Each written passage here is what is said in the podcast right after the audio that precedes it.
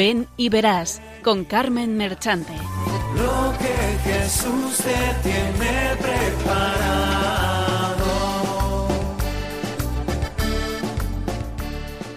Benditos y alabados sean siempre los santísimos corazones de Jesús y de María.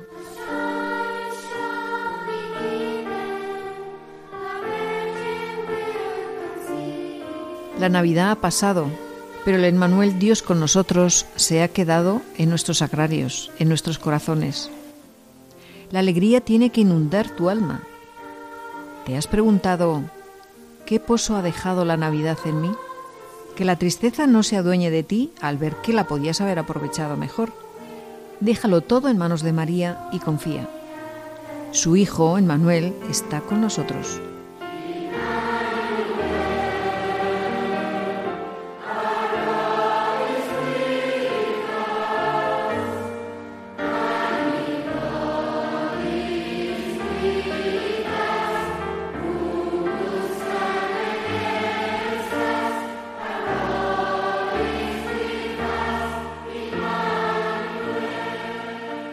San Antonio Abad nos dice, piensa cada mañana que este puede ser el último día de tu vida y vive tan cerca de Dios como si en verdad lo fuera.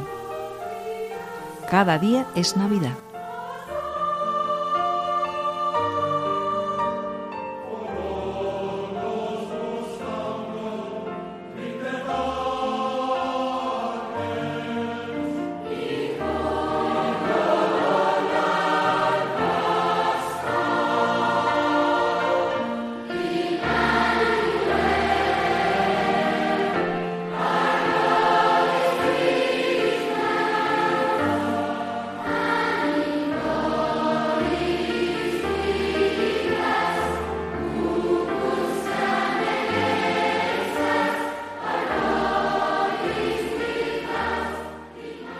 Buenas tardes, queridos oyentes. Estamos con ustedes por primera vez en este nuevo año, 2019, el equipo que desde Cuenca y cada cuatro semanas les ofrece el programa Ven y Verás.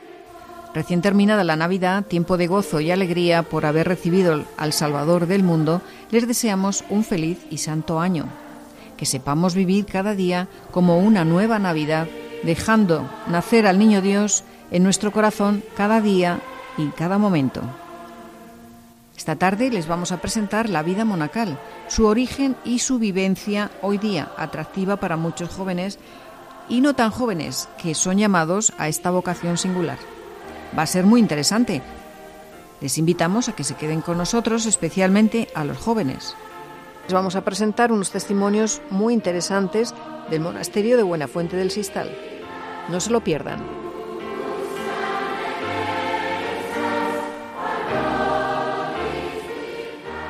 Como siempre, les saludamos el equipo que estará con ustedes. Adriana Domingo, Patricio Gómez, José Antonio Esteban en el control y la que les habla Carmen Merchante. Y esta tarde tenemos como colaboradores a David Esteban y María Huerta. Buenas tardes a todos. Hola Carmen. Buenas, tardes, tardes, Carmen. Y buenas tardes a todos los que nos escuchan. Y aquí va el sumario. Como ya hemos enunciado, trataremos la vocación monacal. Seguidamente, la narración de la vida de San Antonio Abad como iniciador de la vida monacal. En tercer lugar, les ofreceremos un resumen de la historia del monasterio de Buenafuente del Sistal, en Guadalajara. Les vamos a presentar unos testimonios muy interesantes y por último, reflexión y oración por las vocaciones.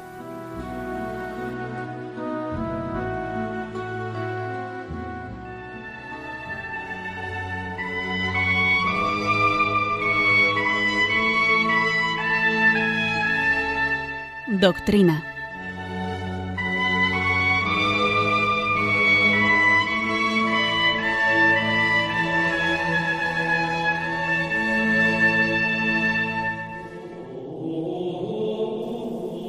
De la Constitución Lumen Gentium del Vaticano II. La santidad de la Iglesia también se fomenta de una manera especial con los múltiples consejos que el Señor propone en el Evangelio para que los observen sus discípulos. Entre ellos destaca el precioso don de la divina gracia, concedido a algunos por el Padre. Mateo 19, 11, 1 Corintios 7, 7. Para que se consagren a solo Dios con un corazón que en la virginidad o en el celibato se mantiene más fácilmente indiviso. 1 Corintios 7, 32, 34. Esta perfecta continencia por el reino de los cielos siempre ha sido tenida en la más alta estima por la Iglesia, como señal y estímulo de la caridad, y como un manantial extraordinario de espiritual fecundidad en el mundo. La Iglesia medita la advertencia del apóstol, quien, estimulando a los fieles en la caridad, les exhorta a que tengan en sí los mismos sentimientos que tuvo Cristo, el cual se anonadó a sí mismo, tomando la forma de esclavo, hecho obediente hasta la muerte. Filipenses 2, 7, 8. Y por nosotros se hizo pobre, siendo rico. Segunda Corintios 8, 9. San Juan Pablo II, en Vita Consecrata, exhortación apostólica posinodal sobre la vida consagrada, nos dice: Desde los primeros siglos de la Iglesia ha habido hombres y mujeres que se han sentido llamados a imitar la condición de siervo del Verbo encarnado y han seguido sus huellas viviendo de modo específico y radical en la profesión monástica las exigencias derivadas de la participación bautismal en el ministerio pascual de su muerte y resurrección. Con el propósito de transfigurar el mundo y la vida en espera de la definitiva visión del rostro de Dios, el monacato oriental da la prioridad a la conversión, la renuncia de sí mismo y la compunción del corazón, a la búsqueda de la esiquia, es decir, de la paz interior y la oración incesante, al ayuno, a las vigilias y al combate espiritual y al silencio, a la alegría pascual por la presencia del Señor y por la espera de su venida definitiva, al ofrecimiento de sí mismo y de sus propios bienes vivido en la Santa Comunión del cenobio o en la soledad eremítica. Occidente ha practicado también desde los primeros siglos de la Iglesia la vida monástica y ha conocido su gran variedad de expresiones tanto en el ámbito cenobítico como en el eremítico. En su forma actual, inspirada principalmente en San Benito, el monacato occidental es heredero de tantos hombres y mujeres que dejando la vida según el mundo, buscaron a Dios y se dedicaron a Él, no anteponiendo nada al amor de Cristo. Los monjes de hoy también se esfuerzan en conciliar armónicamente la vida interior y el trabajo con el compromiso evangélico por la conversión de las costumbres, la obediencia, la estabilidad y la asidua dedicación a la meditación de la palabra, lectio divina, la celebración de la liturgia y la oración. Los monasterios han sido y siguen siendo en el corazón de la Iglesia y del mundo un signo elocuente de comunión, un lugar acogedor para quienes buscan a Dios y las cosas del Espíritu, escuelas de fe y verdaderos laboratorios de estudio, de diálogo y de cultura para la edificación de la vida eclesial y de la misma ciudad terrena en espera de aquella celestial. Hasta aquí las palabras de Juan Pablo II.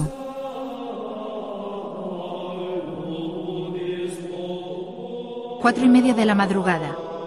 Los monjes se levantan para cantar y rezar la primera de las siete oraciones de la jornada.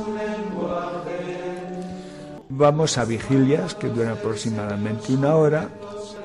Después hacemos media hora más o menos de oración, reflexión personal que para mí es la mejor, el mejor rato del día con ventaja y esto me ocurre con frecuencia que en esos momentos no sé, vivencio, saboreo, disfruto mucho de esa intimidad, de esa interiorización. Nuestra vida está cargada de símbolos. Las vigilias por la noche lo que quiere representar es la actitud de espera, de que aún en la noche estamos despiertos. Después cuando amanece, pues es laudes y por lo tanto alabamos a ese Cristo que ya le vemos presente en nuestras vidas.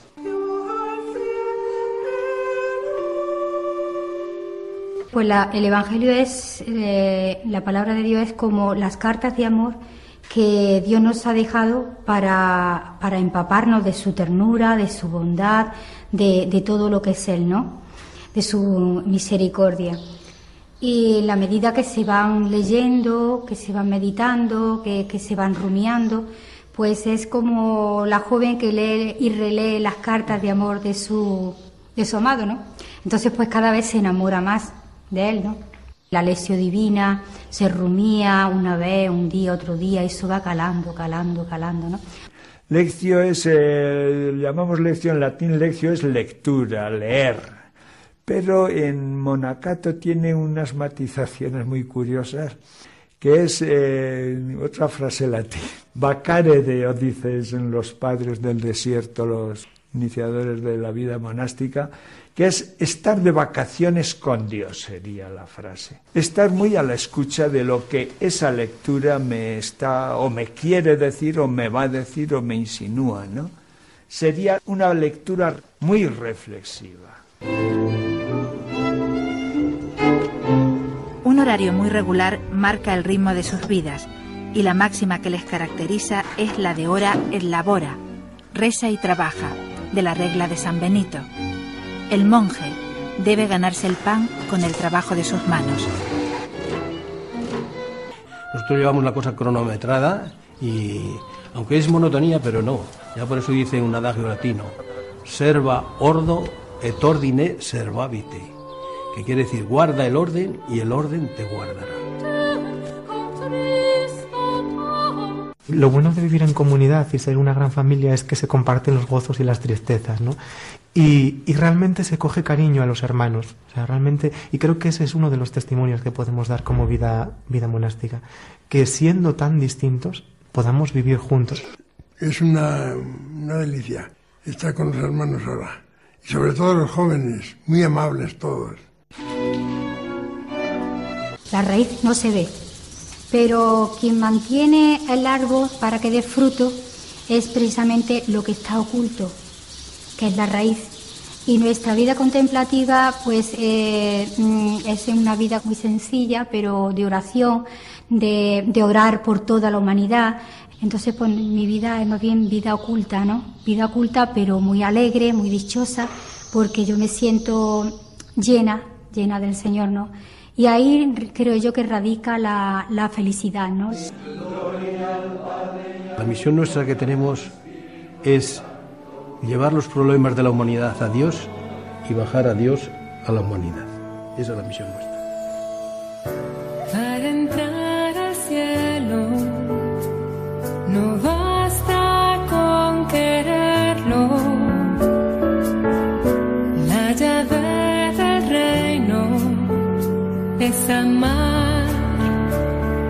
Tus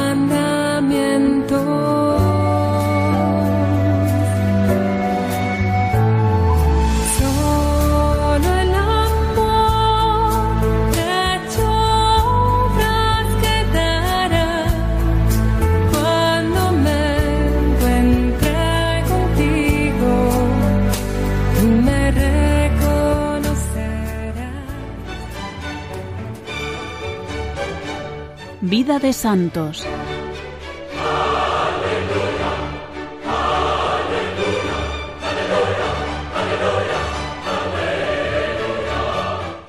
Están sintonizando Radio María en el programa Ven y Verás. Tratamos la vocación monacal. El 17 de febrero, es decir, mañana, se celebra la fiesta de San Antonio Abad, popularmente llamado el patrón de los animales.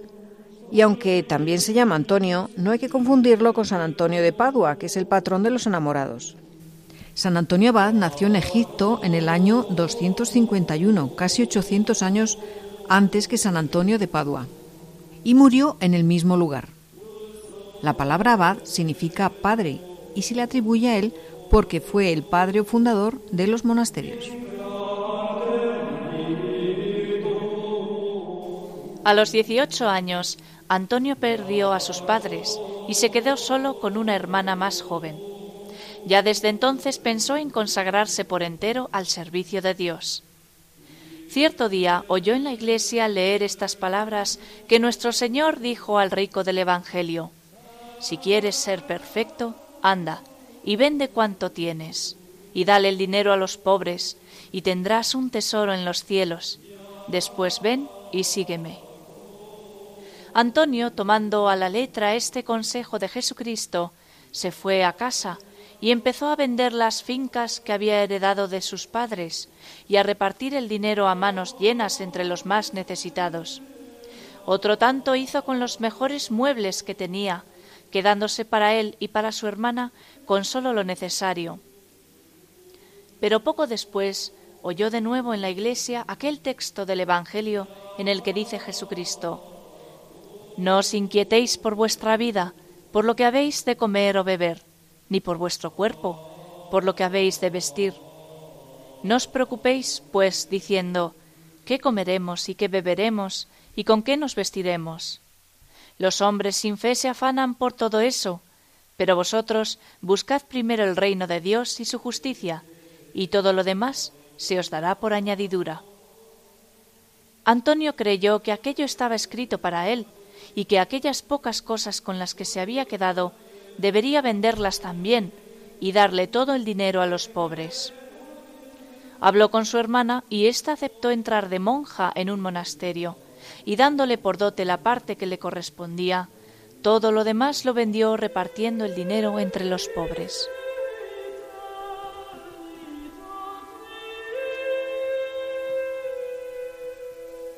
Una vez que su hermana ingresó en el monasterio y él acabó de repartir lo que tenía entre los pobres, se retiró a la soledad para dedicarse por completo al trabajo y a la oración. Distribuía el tiempo entre los trabajos manuales, la oración y la lectura de la Sagrada Escritura, cultivando de ese modo su alma y su inteligencia al par que mortificaba su cuerpo. Solamente comía una vez al día hacia la puesta del sol, por cama tenía una estera en la que apenas dormía, pues casi toda la noche se la pasaba en oración. Como fueran muchos a verle y pedirle consejo, con lo que con frecuencia le interrumpían en la oración, decidió penetrar más en el desierto, ocultándose en un sepulcro donde solamente recibía las visitas de un amigo que de vez en cuando le llevaba algo de comer. Allí Antonio recibió del demonio terribles tentaciones, y no pudiendo hacerle caer, trataba de asustarle apareciéndosele de las más variadas formas, llegando a veces e incluso a darle terribles parizas hasta dejarlo por muerto. A veces los demonios le acometían en forma de animales, cerdos, osos, leones, lobos, panteras, serpientes, etc., que se le acercaban en bandada armando un ruido infernal como si fuera el fin del mundo. No obstante, Antonio no se asustaba, y volviéndose hacia los demonios les decía, Todo ese ruido que armáis delatan bien vuestra flaqueza, pues no pudiendo nada conmigo, tratáis de asustarme con vuestros chillidos. Antonio leía asiduamente los santos evangelios y se esforzaba en cumplir a la letra todos sus preceptos y consejos. Ya hemos visto cómo por la lectura del Evangelio se resolvió a vender todo lo que tenía y a dárselo a los pobres. Pero entre los muchos preceptos y consejos evangélicos, en nada insiste tanto Jesucristo como en la necesidad que tenemos de orar constantemente para salvarnos. Es necesario orar siempre sin desmayar. Lucas. Vigilad y orad para no caer en la tentación. Mateo. Pedid y se os dará, buscad y hallaréis, llamad y se os abrirá. Mateo. Es cosa clara, dice San Ligorio, que estas palabras de Jesucristo significan y entrañan un precepto y grave necesidad. Por eso los grandes santos se dedicaban con tanto empeño a la oración. San Antonio, que todo el Evangelio entendía como un precepto, pues los grandes santos no hacen distinciones entre mandamientos y consejos, sino que todo aquello que entienden que a Dios le agrada se esfuerzan en cumplirlo como preceptos, así él cumplía la letra lo que en el Evangelio nos enseña Jesucristo de la oración. Cuando llegaba la noche, se postraba de rodillas para meditar los padecimientos de nuestro divino Salvador. Con frecuencia se pasaba la noche entera en contemplación y en tiernos coloquios con Dios nuestro Señor. Pero Antonio no solamente hace oración por la noche, pues también el día lo dedica casi entero a la oración y a la lectura de la Biblia. ¿Qué necesidad tiene de trabajar muchas horas quien solamente come una vez al día un trozo de pan? La fama de San Antonio poco a poco se iba extendiendo por todo el país y numerosas personas acudían a él a pedirle consejo para sus almas. Mas él apreciaba tanto su soledad y trato continuo con Dios que rehusaba toda comunicación con los hombres y cada vez se ocultaba más en los desiertos. Pero en cierta ocasión que vio acudir a él un gentío inmenso, sintió interiormente que aquellas gentes lo necesitaban y que la caridad con el prójimo es una de las virtudes más agradables a Dios. Muchos de ellos le pedían con lágrimas que se dignase ser su maestro y aconsejarles lo que deberían hacer para más agradar a Dios. Viendo Antonio su buena voluntad, aceptó dirigirles por los caminos de la virtud y enseñarles la ascética de la penitencia y la continua oración. En poco tiempo se formó en derredor de su choza numerosas chozas y cabañas, que fueron las celdas de aquellos primeros monjes discípulos del gran Antonio. Antonio, tan amante de la soledad, hubo de resignarse a ser el abad o padre de todos un abad perfecto por cuyas manos se derramaba el Señor en luces y milagros. Sus discípulos le llamaban el amado de Dios. Llegando a él la noticia de que se había levantado una gran persecución contra la Iglesia y que el cruel emperador con terribles amenazas trataba de conseguir la apostasía de los cristianos, lleno de un santo celo, Antonio se decide a presentarse ante el tirano para animar a los cristianos a sufrir el martirio con aquellas palabras del Evangelio. No tengáis miedo a los que matan el cuerpo, y hecho esto ya no pueden hacer más. Pues si despreciáis vuestras vidas por amor a Cristo, las encontraréis felices en el cielo para la vida eterna. Mateo 10:28. No quiso la providencia que Antonio muriera mártir, y regresó al monasterio para consuelo de sus monjes. Tan grande era la fama de Antonio que no solamente acudían cristianos de todas partes a verle y escuchar sus consejos, sino que incluso acudían a él hasta los paganos. Su fama se había divulgado por todas partes, reyes y emperadores le escribían. Tan grande era su fama y autoridad que San Atanasio le rogó que acudiera a Alejandría a contender y reprimir a los herejes y principalmente a los arrianos para confirmar a los católicos en la fe. Hizo mucho bien a la iglesia de Alejandría y San Atanasio quiso que al regresar se llevara un recuerdo, pero él no aceptó ningún otro obsequio más que una capa del santo obispo. No pudieron retenerle mucho tiempo, pues decía que un monje fuera de su convento es como un pez fuera del agua. San Antonio Abad tuvo la gracia de encontrarse con otro ermitaño llamado Pablo. ¿Quién fue San Pablo ermitaño? Nació Pablo de Tebas en la Baja Tebaida, por los años 229, y habiendo quedado huérfano a los quince años, vivía con su cuñado, en cuyas manos puso gustoso la administración de sus bienes temporales, para él cuidarse de los intereses de su alma.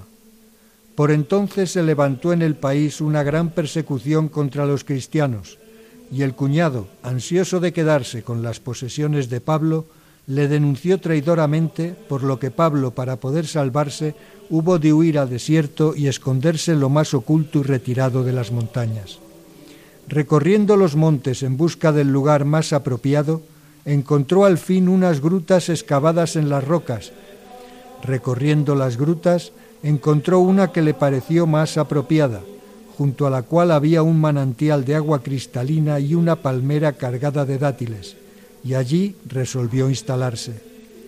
Cobró Pablo encendido cariño a su morada, que a su entender le había deparado el mismo Dios, y encerrándose en ella para no volver a salir, transcurrió su vida en presencia del Señor, único testigo de sus acciones se vestía de las hojas de la palmera, comía de su fruta y bebía el agua de la fuente.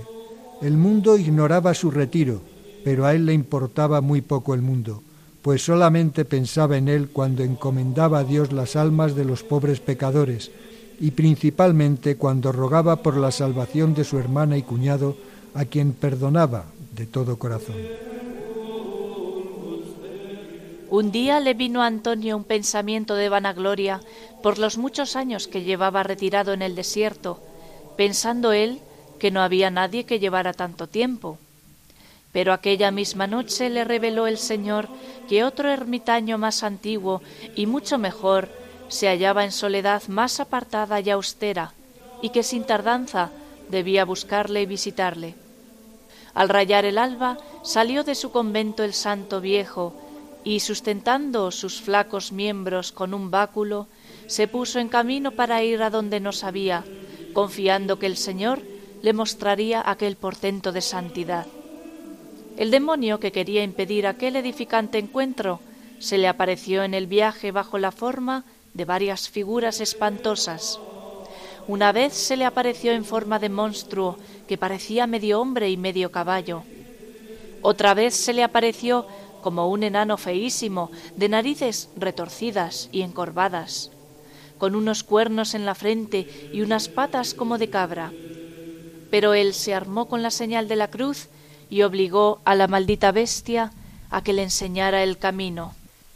Llevaba ya andando dos días cuando al amanecer del día tercero vio de lejos una loba sedienta que bajaba ansiosa por la falda de un monte.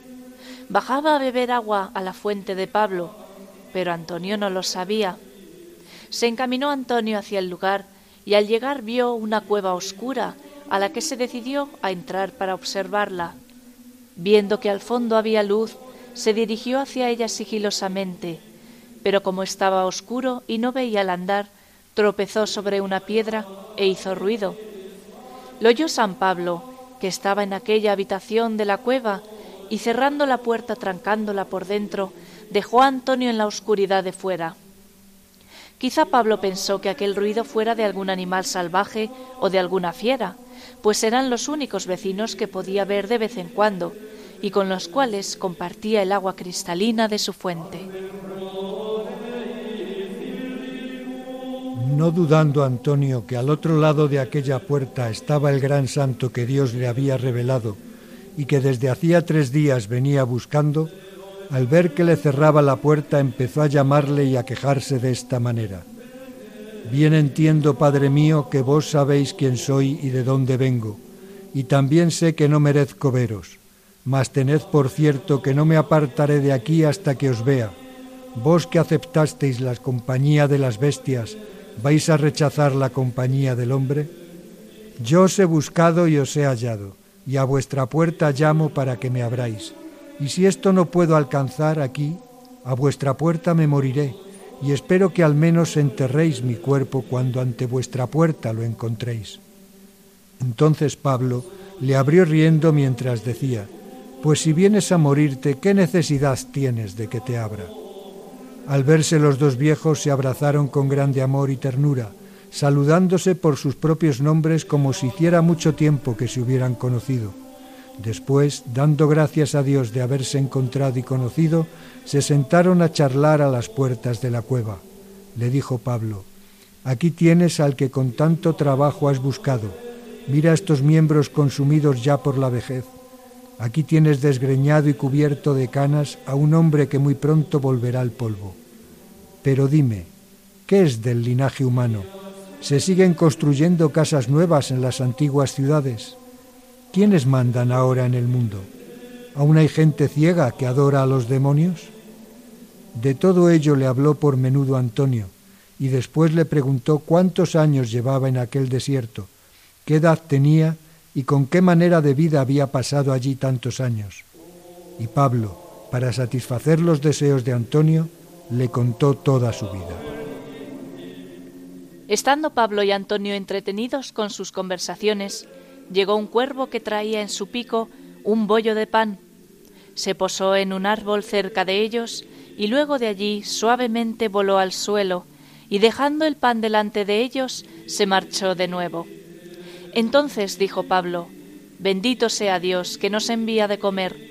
Sabed, hermano Antonio, que hace setenta años que este cuervo me trae medio pan cada día. Pero hoy, como habéis venido vos, nos ha traído doble ración Dieron ambos gracias a Dios y sentados junto a la fuente se dispusieron a comer. comieron el pan alabando al Señor y aquella noche la pasaron en oración. A la mañana siguiente Pablo dijo a Antonio, Hermano Antonio, hace mucho tiempo que yo sabía que tú vivías cerca de aquí en el desierto, y Dios me había prometido que te había de conocer y serías mi compañero. Y habiendo llegado la hora por mí tan deseada de abandonar este cuerpo y ver a mi Señor Jesucristo, Dios te ha enviado a tiempo para que me entierres.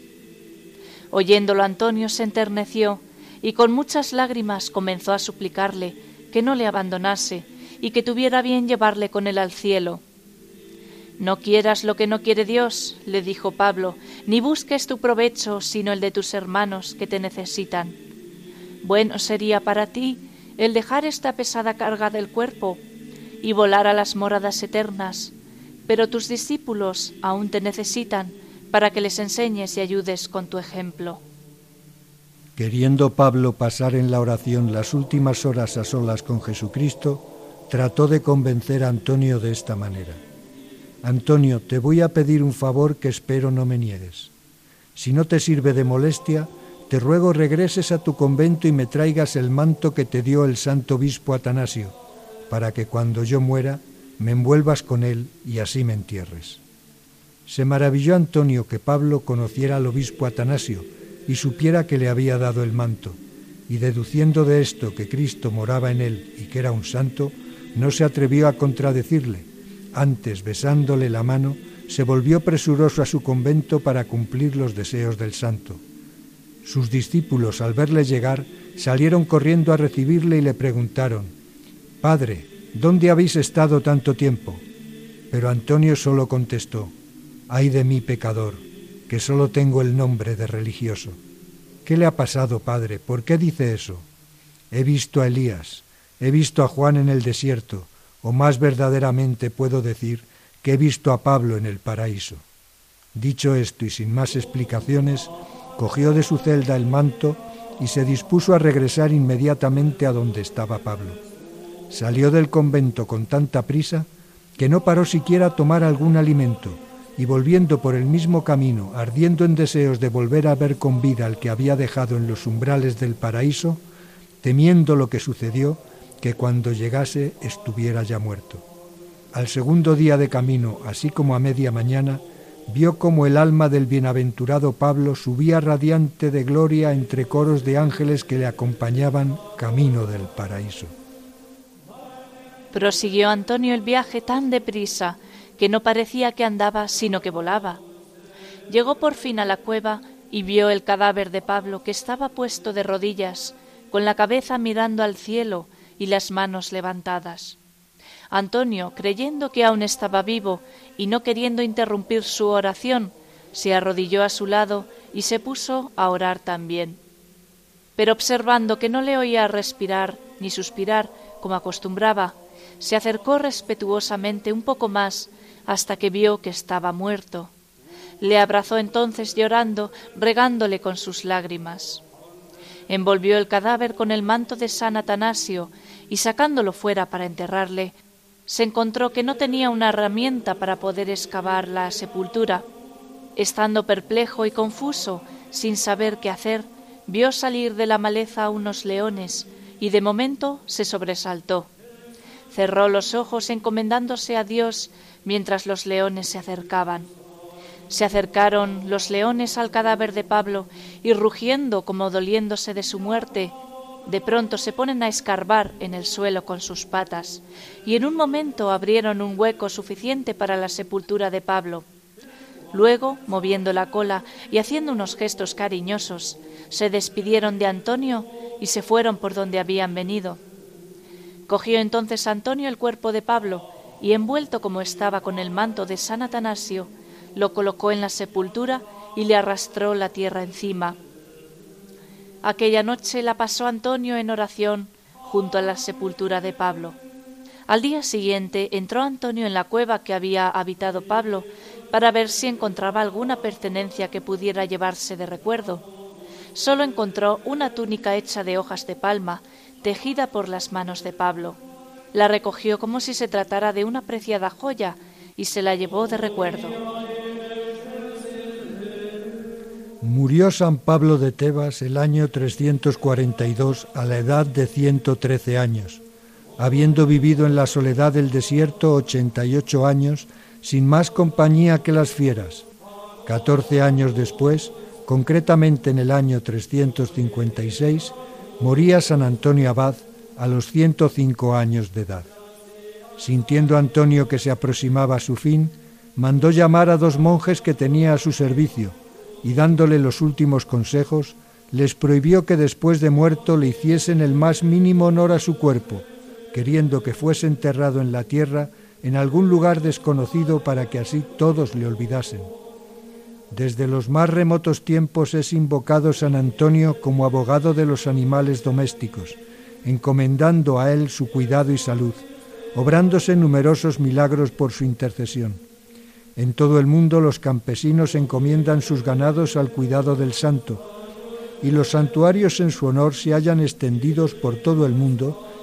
La vida de San Antonio fue escrita por su amigo el obispo San Atanasio, y la vida de San Pablo Ermitaño la escribió San Jerónimo, otro gran santo anacoreta que vivió muchos años retirado en los desiertos, donde escribió importantísimas cosas, y entre ellas hizo la traducción de la Biblia que se llamó la Vulgata, que fue la que luego siguió la Iglesia. He aquí resumidas las vidas de dos grandes santos escritas por otros dos grandes santos.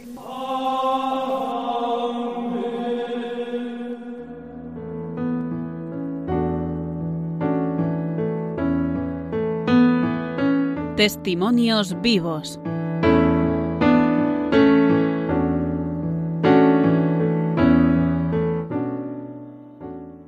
Para los que se conectan ahora, están sintonizando Radio María en el programa Ven y Verás. Estamos tratando la vida monástica. Por eso les ofrecemos un resumen de la historia del monasterio de Buenafuente del Sistal, Guadalajara.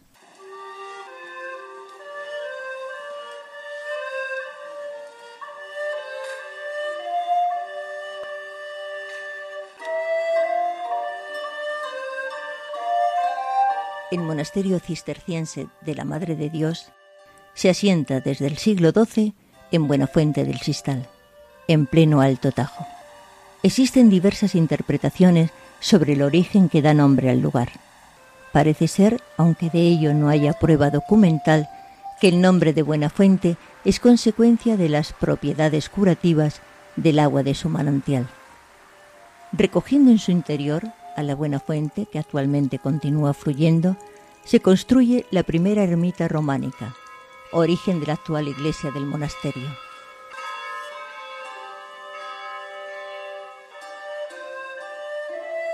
Son los canónigos regulares de San Agustín quienes fundan el monasterio y quienes en el año 1234 lo transfieren al arzobispo de Toledo, don Rodrigo Ximénez de Rada.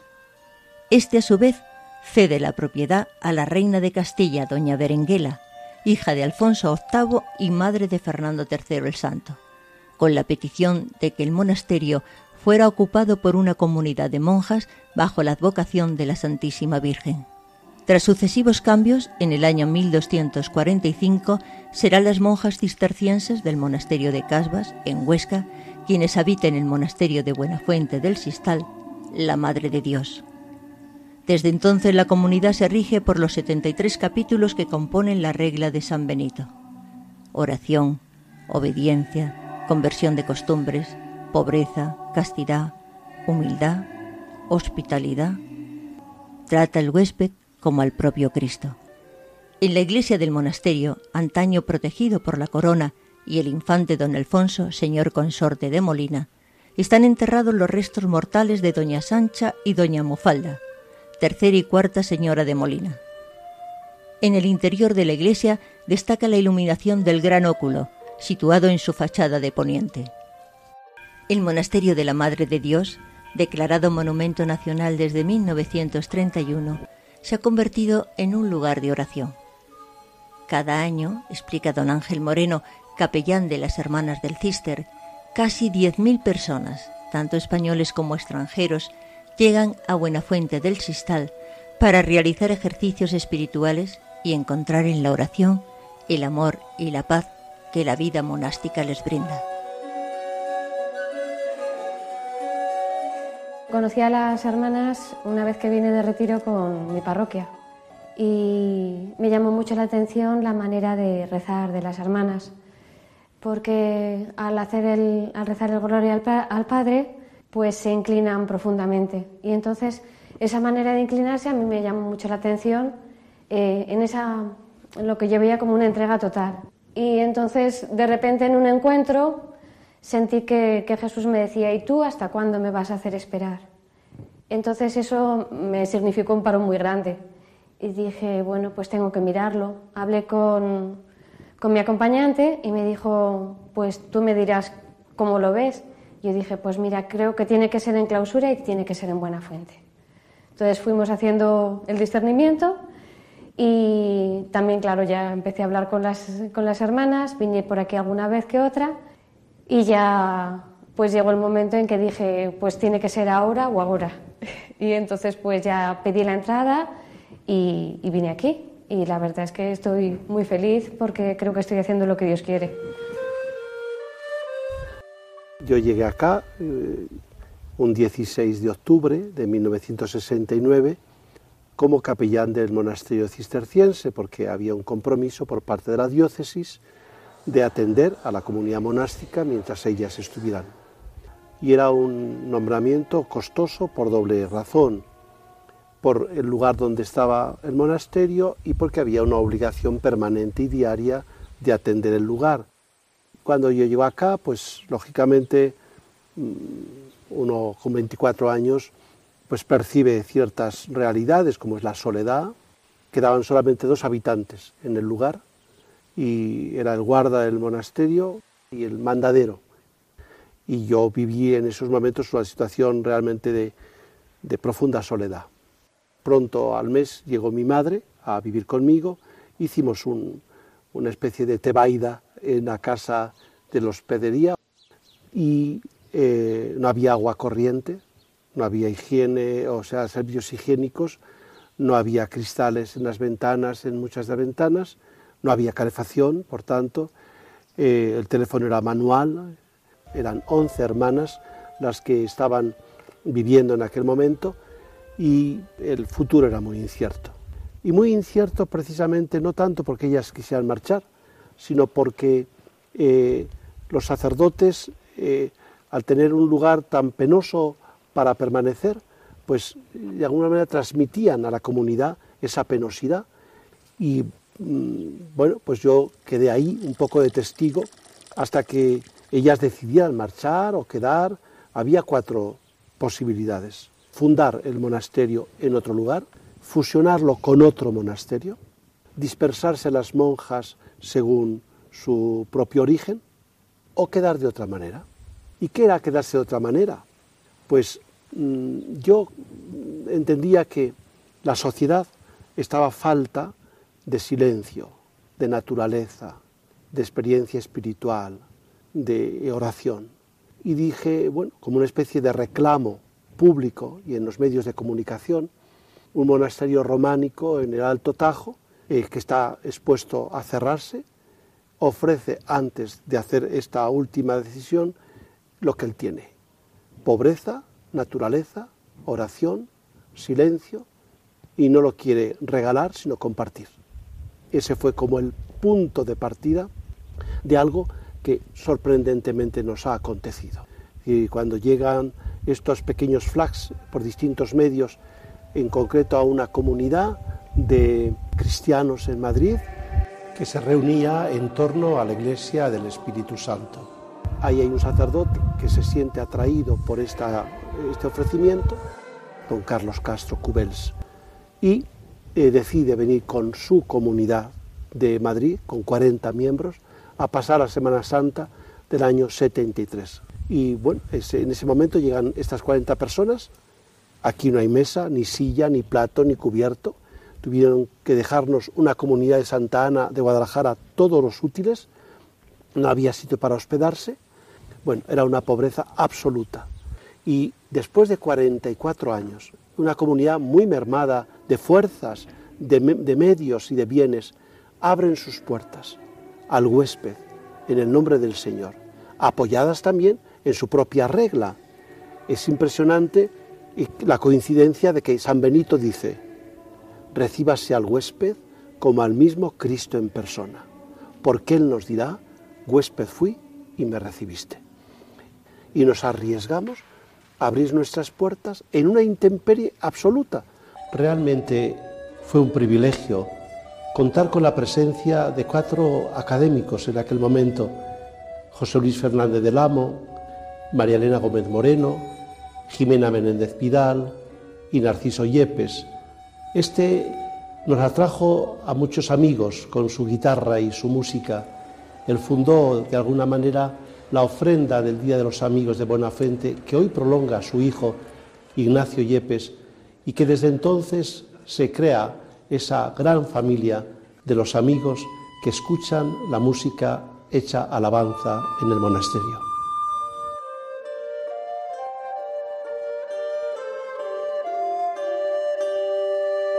En esta historia larga, día a día, son 44 años que yo llevo aquí, pues han pasado muchos vaivenes, ¿no?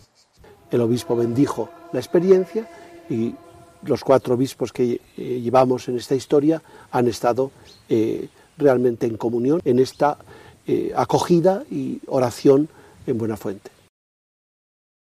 El monasterio Casa de Oración necesitaba como un entorno también de protección de ese proyecto. Todos los territorios, todas las casas del lugar habían sido por la desamortización quitadas de la propiedad del monasterio. Y fuimos muy poco a poco adquiriendo las propiedades urbanas del entorno al monasterio.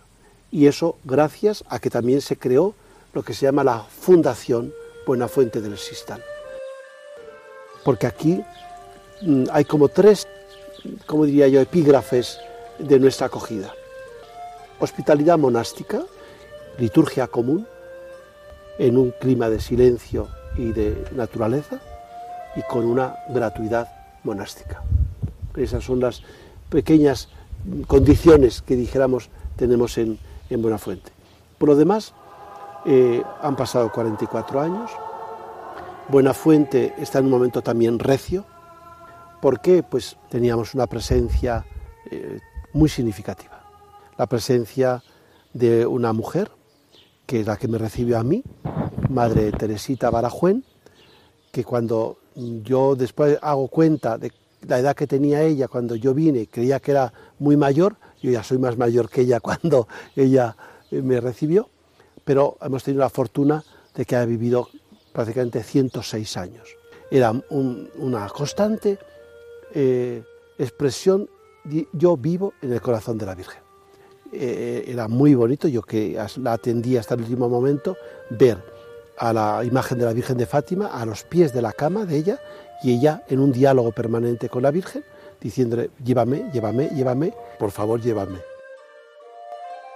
Mira la estrella y invoca a María.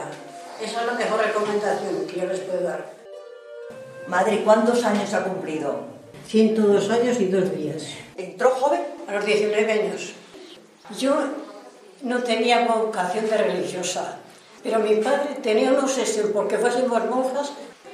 Yo entonces dije, Señor, por darle gusto a mi padre, darle vocación religiosa. Lo dije con toda mi alma.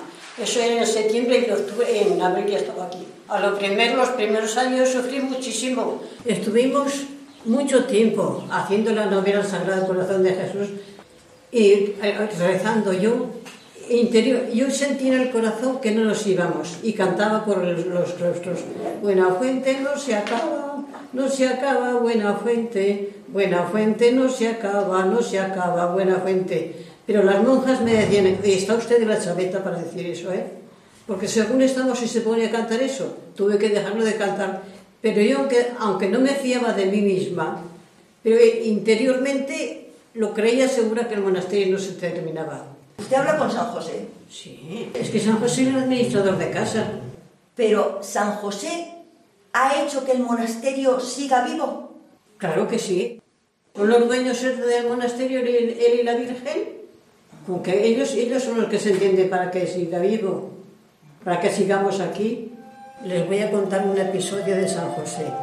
Antes nos traían leña, pero yo hablé con San José entonces y le dije, bueno, está terminando la leña. Pero un buen día viene una amiga de Buenafente y nos regala dos mil kilos de leña. Eso fue San José. Yo le, y, yo le digo que soy el administrador de, casa, que se entiende él con todo, con todo lo de casa, con toda la administración espiritual y, espiritual y, material. El año que cumplí los 100 años, San José tuvo la ocurrencia de mandar un taxis con tres tartas para celebrar los 100 años. Yo no los había pedido, pero una buena amiga de Madrid, para que celebrase San José, un taxis es profeso con tres tartas. Con la Virgen estoy hablando continuamente, porque tengo una imaginación tan loca que enseguida me vienen pensamientos para distraerme. Y digo, quiero mirar con tus ojos, hablar con tu boca, oír con tu oído, amar con tu corazón. No quiero vivir yo, sino que seas tú la que vivas en mí. Continuamente estoy haciendo esa oración porque tengo una imaginación de, locura. ¿eh? Antes el, sagrario era mi piscina, que decía yo, pero ahora se ha escondido el Señor y todo luego por medio de la Virgen. Cuando la comunión digo, que se entienda la Virgen contigo y el ángel de mi guarda, porque yo no sé qué decirte. Así que... Madre Teresita yo creo que destacaba en todas las virtudes, aunque ella era, decía que era, y es verdad que era muy normal, pero si yo tuviera que destacar alguna, realmente la caridad, de la que ella decía que prefería ir al, purgatorio por exceso de caridad que por falta. ¿Qué supuso para ella la visita de Benedicto XVI? Pues ella dice que fue una gracia muy grande. Ella le tenía un gran cariño pues por, porque, por la coincidencia esa en que cuando el día que ella llegó a Buenafuente era el día que nacía Benedicto XVI. Estaba muy satisfecha de todo de lo bien que lo había pasado ¿Cómo han sido estos años hasta que ha muerto?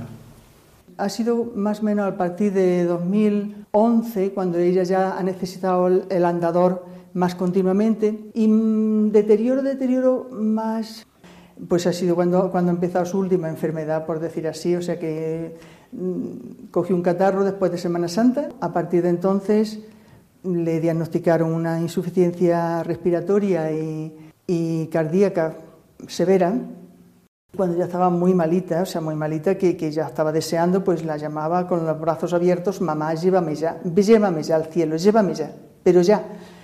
Fue marcharse, nos quedamos todo el mundo con una paz grande.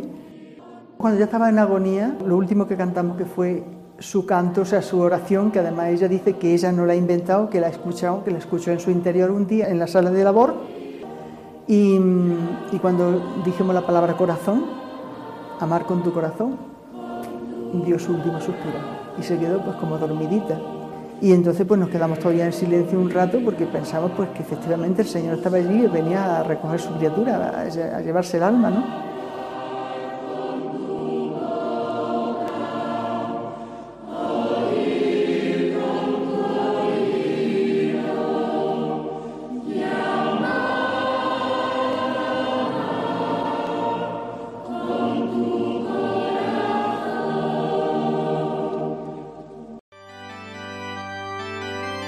Reflexión y oración. Rendido a tus pies, oh Jesús mío, te pido humildemente vivir para amarte, serte fiel. Mira que soy pobre, buen Jesús, soy débil y necesito apoyarme en ti para no caer a las puertas de tu corazón. Vengo, vengo, llamo, llamo y espero, oh Señor, y del mío te hago decidida entregar.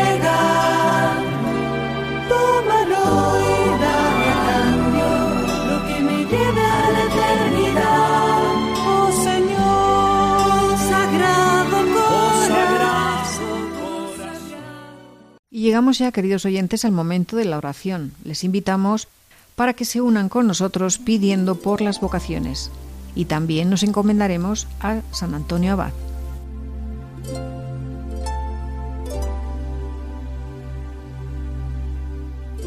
Glorioso Padre San Antonio Abad, que con celoso cuidado imitaste las virtudes de los patriarcas, de los profetas antiguos y de los monjes y santos de vuestro siglo y enseñabais a vuestros discípulos que tuviesen siempre delante de los ojos los ejemplos de los santos, para incitarse a la virtud. Alcanzadme del Señor la gracia para imitar los ejemplos de los santos y vuestras virtudes, y conseguidme el cumplimiento de la petición que os hago, que sepamos entregarnos siempre al Señor como tú, si es para mayor gloria de Dios, honra vuestra y provecho de mi alma. Amén.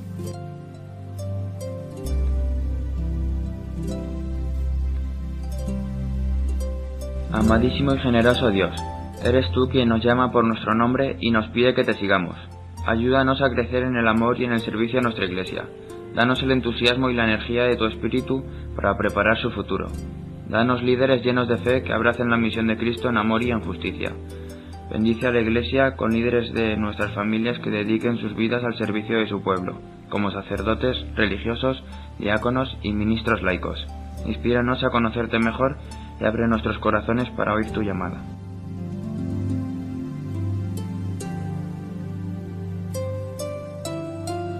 Y ya se nos terminó el tiempo. Les agradecemos que se hayan quedado con nosotros y les emplazamos para dentro de cuatro semanas. Pero antes Adriana les quiere decir algo. Sí, Carmen. Quería recordarles a nuestros oyentes que pueden ponerse en contacto con nosotros, como saben, a través del correo electrónico ven y verás 3 con número arroba radiomaria.es.